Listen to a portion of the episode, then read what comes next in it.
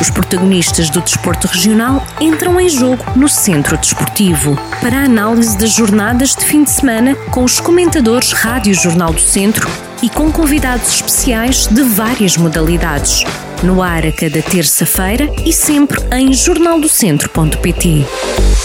Olá a todos, sejam bem-vindos a mais um Centro Desportivo. No programa de hoje começamos por ir até à fase de campeão da Divisão de Honra da Associação de Futebol de Viseu, que terminou ontem. Neste programa fazemos o balanço daquela que foi a fase decisiva e que foi ganha pelo Ferreira de Aves e em segundo ficou o Sinfãs. Na fase de subida da terceira Divisão de Futsal, o jogo entre Viseu 2001B e o Maé Futsal ficou marcado por agressões nos últimos segundos da partida e o que levou à suspensão do jogo quando estava 3-3. Ainda neste programa fazemos uma análise àquilo que vai ser o jogo de estreia de Portugal no Euro 2020 frente à Hungria.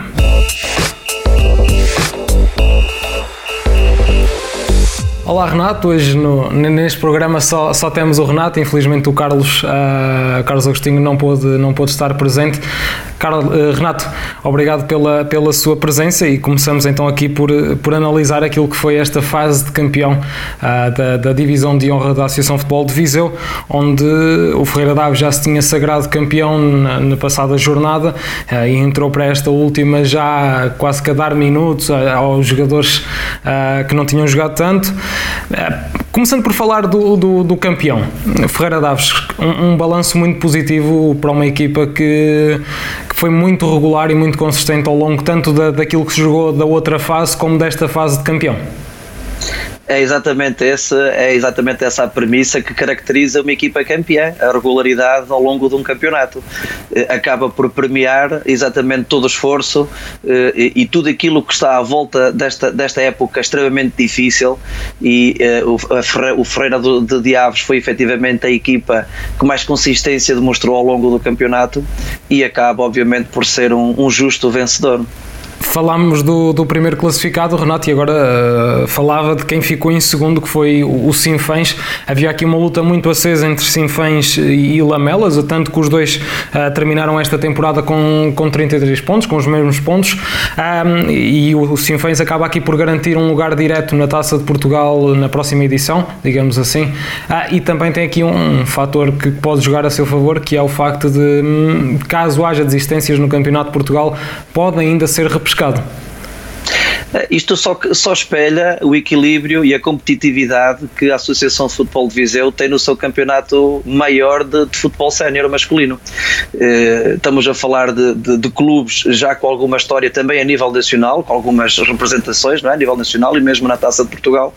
eh, e que ombrearam até mesmo à última jornada a, a disputa pelo, pelo, pelo, pelo segundo lugar do campeonato. Isto só, só de facto beneficia não só o futebol do, do distrito, mas também caracteriza bem aquilo que foi a competitividade do campeonato, com orçamentos até bastante razoáveis e, e grandes, eh, que, obviamente que tentavam disputar o título, mas o, o segundo lugar acaba por premiar eh, também aqui o Sinfãs, que nunca deixou de acreditar, que conseguiu efetivamente vencer o derby e ganhou fora um jogo extremamente difícil em Oliveira de Frades. Portanto, é todo o mérito também para o Sinfãs por ter conseguido este segundo lugar, por ter conquistado o direito a participar na Taça de Portugal e agora é ficar à espera se efetivamente poderá ou não existir aqui alguma desistência associada à participação ao, ao Campeonato Nacional. É verdade, os Sinfãs podem ainda beneficiar da, dessa situação, também ainda não se sabem os moldes em que, em que vai ser jogado e, e quais são os moldes do, da próxima temporada no Campeonato de Portugal, portanto o Sinfãs uh, pode ter aqui uma ainda uma surpresa agradável. Uh, antes de fecharmos aqui esta divisão de honra, uh, e, eu gostava muito de falar de, deste, deste promenor, que é o facto do Oliveira de Frades ter ficado em quarto, uma equipa que entrava para esta temporada uh, com o objetivo apenas de, de, manutenção, mas que acabou por iniciar até bem a temporada, estando em primeiro lugar durante algumas jornadas. E, e, nesta, nesta segunda fase, digamos, nesta fase decisiva, acabou quase por ser a, a primeira classificada a seguir aquelas três equipas que partiam para esta fase decisiva como os sérios candidatos uh, ao título. O, quarto lugar acaba sempre por ser bastante meritório por toda uma época de esforço, de trabalho, de dedicação eh, à volta de um clube que efetivamente não, não apresentava os argumentos para poder de facto eh, aspirar a esta classificação final, mas é efetivamente o resultado de todo o esforço de um grupo de trabalho, do seu treinador, de uma direção que acaba por ser premiado. Antes de avançarmos para o futsal, dar só conta da, da classificação com que terminou esta, esta fase de campeão da Divisão de Honra uh, e o que espelha também, lá está, uh, a competitividade e o equilíbrio entre equipas, com o Ferreira Daves a terminar com 35 pontos no primeiro lugar, seguido de Sinfãs em segundo com 33, os mesmos que, que o Lamelas, que foi terceiro. Quarto lugar para Oliveira de Frades com 24 pontos, Carvalhais com 23 em quinto, Rezende em sexto com 22, Sátão com, com 21 em sétimo e por fim o Penalva do Castelo em oitavo com 18 e dá lá para ver aqui este equilíbrio, lá está as equipas separadas, cada lugar separado por apenas um, ponto. E mesmo o, o, primeiro lugar só teve dois pontos de, de, vantagem. Passamos então até ao futsal, onde, onde o, o fim de semana acabou por não ser uh, o, o, melhor uh, no que diz respeito à modalidade, principalmente para o Viseu 2001 ah, o, o Viseu 2001 que neste momento, o Viseu 2001B que neste momento disputa ah, a fase de subida à terceira divisão nacional de futsal, recebeu o Maia este, este domingo ah, num jogo que terminou com, a, com agressões no final do, do encontro, quando ainda faltavam 3 segundos para, para terminar o jogo, que acabaram por não ser jogados esses 3 segundos, numa altura em que o jogo estava empatado a 3 golos. Renato, fazia-lhe aqui duas perguntas numa, que é como é que vê este episódio episódio que acaba por ser lamentável, que mancha aqui um bocadinho aquilo que é, que é a imagem do, do futsal uh, e, também ao mesmo tempo, uh, caso se venha a confirmar este, este empate ou quais são as consequências que este, que este jogo pode vir a ter naquilo que são as aspirações do, do Visa 2001 em subir à, à terceira divisão. Eh, este novo, este novo enquadramento competitivo do, do futsal, eh, não só ao nível daquilo que foi a primeira divisão, segunda divisão e agora este surgimento desta nova, desta nova terceira divisão e o facto dos campeões distritais não poderem ter acesso direto à terceira divisão, criou aqui uma nova, eh, entre aspas, taça nacional sénior masculina, masculina que nunca tinha existido. E obviamente que este enquadramento por zona geográfica, para este apuramento para a terceira divisão, juntou aqui quatro equipas fortíssimas, duas delas da zona do Porto, uma delas da zona de Aveiro e o contexto da equipa de Viseu, o representante da Associação Futebol de Viseu, que é o Viseu 2001, eh, coloca de facto aqui uma fasquia competitiva extremamente elevada, sendo quatro equipas a, a, disputar o acesso para dois lugares em apenas uma volta. E de facto ninguém fica bem na, na, na fotografia. Eh, na minha opinião, acho que todos, todos já, já aprenderam um pouco com aquilo que aconteceu e se possivelmente se pudessem voltar atrás algumas situações não se teriam verificado. Vamos ver qual vai ser a, a decisão da Federação Portuguesa de Futebol. Eh, vamos também perceber que, que impacto é que terá o relatório da equipa de arbitragem relativamente ao que aconteceu eh, no jogo. Eh, possivelmente poderá ser averbada um ponto para cada equipa em função do jogo estar praticamente terminado e ter-se verificado o, o empate não é, a três bolas entre as equipas, mas a realidade é que analisando pragmaticamente aquilo que está a acontecer no grupo é que a equipa de Ilhavo, o representante Aveiro, o Beira Rio já garantiu a presença na terceira divisão, em dois jogos conseguiu uh, duas vitórias, uma delas sobre o Viseu uh, 2001, equipa, uh, equipa B, eh, e venceu a Académica de Lessa, ou seja, Maia também já venceu a Lessa por 7-0, está aqui um diferencial de golos significativo neste, neste confronto entre o primeiro e segundo classificado da Associação de Futebol do Porto. E eh, resta aqui um jogo, eh, ou pelo menos esperar o que é que vai acontecer, não é? O que, o que, é, o que, é que se poderá decidir, mas em princípio poderá ser a decisão de, de, de homologar o, o empate, mas falta aqui um jogo, ou seja, o Viseu recebe o Académica de Lessa,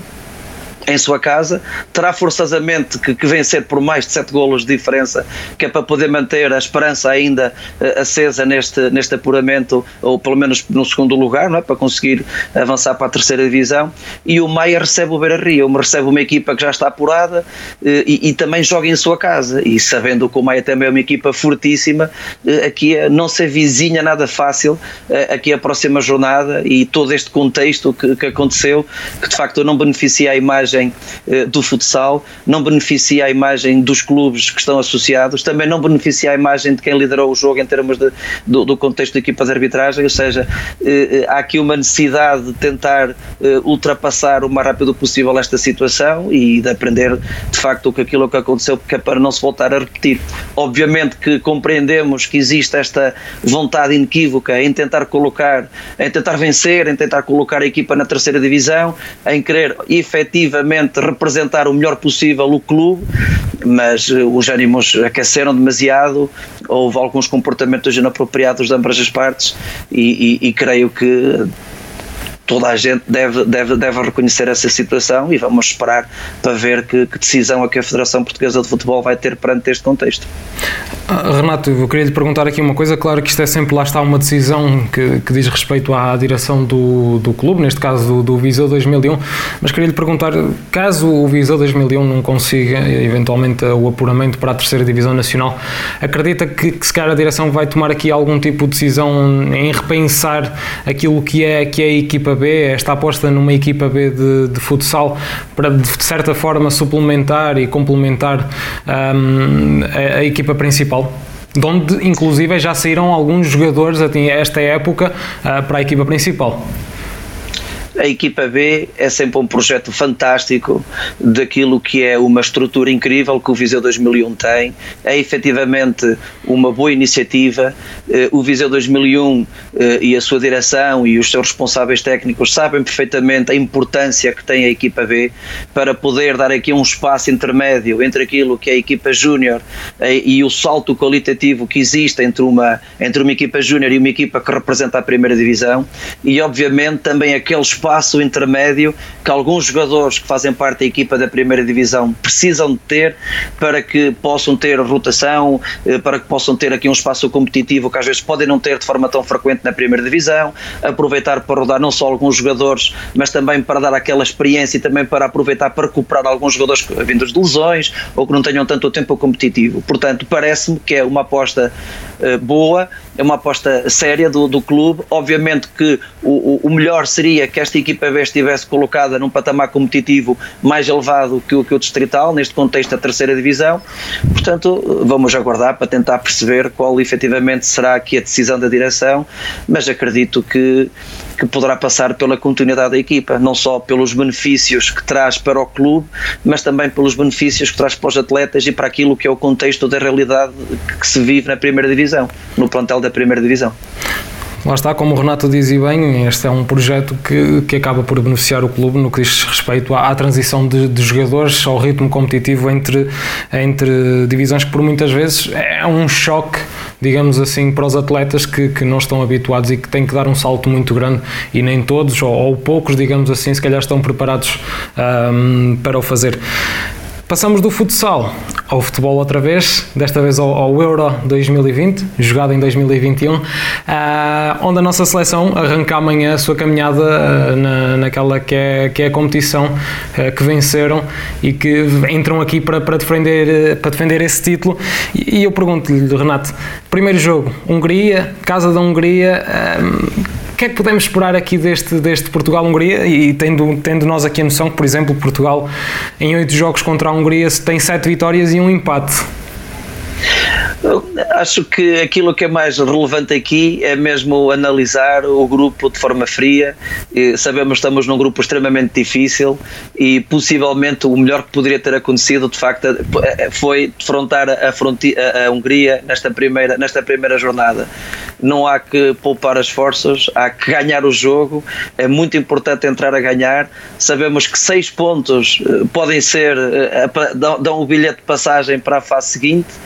quatro pontos poderão eh, eh, às vezes nem ser, não, ser, não ser suficientes e portanto nestas contas todas é importante ter já três na, na, na, bagagem. Estes três pontos podem ser conquistados amanhã frente à Hungria, independentemente da Hungria jogar em casa, independentemente de ser um estádio completamente cheio. Estamos a falar de, de uma equipa, de uma seleção portuguesa que é recheada pelos melhores jogadores que existem no mundo, eh, que, que, que participam e que jogam também no, nos melhores clubes do mundo,